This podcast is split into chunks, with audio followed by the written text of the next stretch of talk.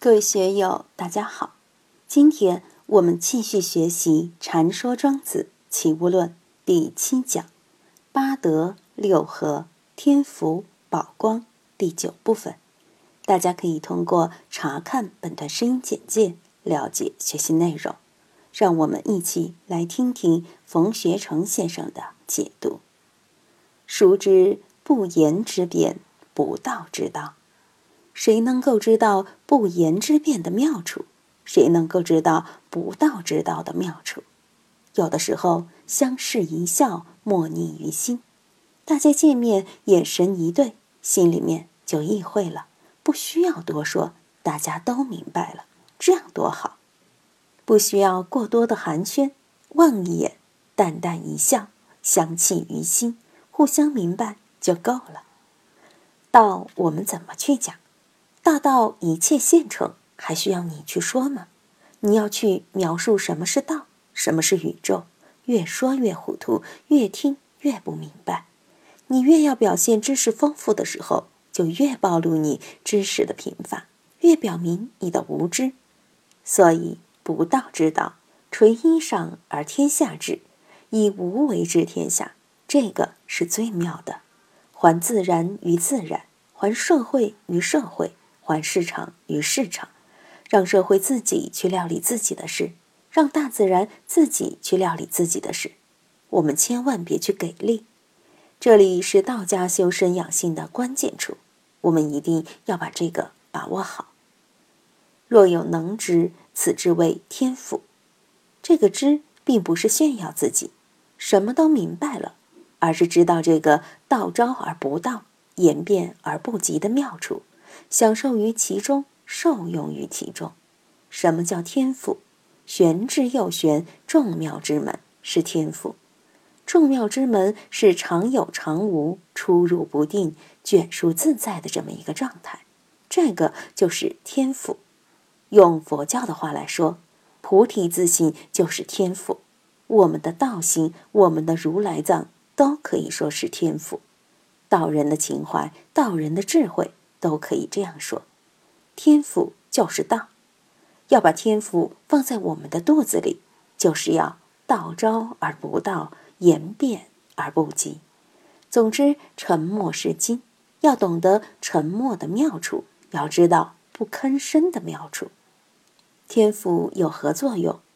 注焉而不满，浊焉而不竭，而不知其所由来，此之谓宝光。天赋的妙处就是注焉而不满，像大海一样，江河里有多少水倾泻到大海里面，还不增加一分一寸；遭遇百年不遇的大旱，海也不缩减一分半分。实际上，我们的心也是天赋，为什么呢？念头无穷无尽的来，无穷无尽的去，我们的心增加了吗？没有增加。我这里一念不生，犯痴呆了，心减少了吗？没有减少。要用这个心，就用之不尽。从生到死，心什么时候休息过？有的时候，他可以把很智慧的东西、很精彩的东西表现出来；有的时候，又表现出很窝囊的东西、很懊恼的东西、很郁闷的东西。注焉而不满。大家现在学习庄子，耳朵在听。眼睛在看，手还在记笔记，心里面还要想，不断的往心里面注入信息。心满没有？没有满。睡一觉起来，又去看书学习，又去学新的东西，满不满？永远不会满。着焉而不竭。教师平时要写书，要讲课，还要给别人宣讲，说来说去，内容少了没有？也没有少。心减了没有？也不会减。我们要看到，我们的心本身是不生不灭、不增不减、不垢不净的，就处在这么一个状态。我们学心经的时候，要感受不生不灭、不垢不净、不增不减，不能只说菩萨是这个样，道是这个样，实际我们的心也是这个样。要回观反照，要照到我们自己。就是这么一回事，而不知其所由来。念头虽一直在动，但一分钟以后想什么，一分钟以后说什么，谁也不知道。明年说什么话，明年做什么事都不清楚。明年还有什么姻缘来，你也说不清楚。这一切都是不知其所由来。如果你要去知其所由来，那你就犯傻了。我就守在这里，看我下一个念头是什么。看到了，来了，又去了；又一个念头来了，又去了。守株待兔是傻蛋，心里面来来去去，你就任它来来去去，别去管它。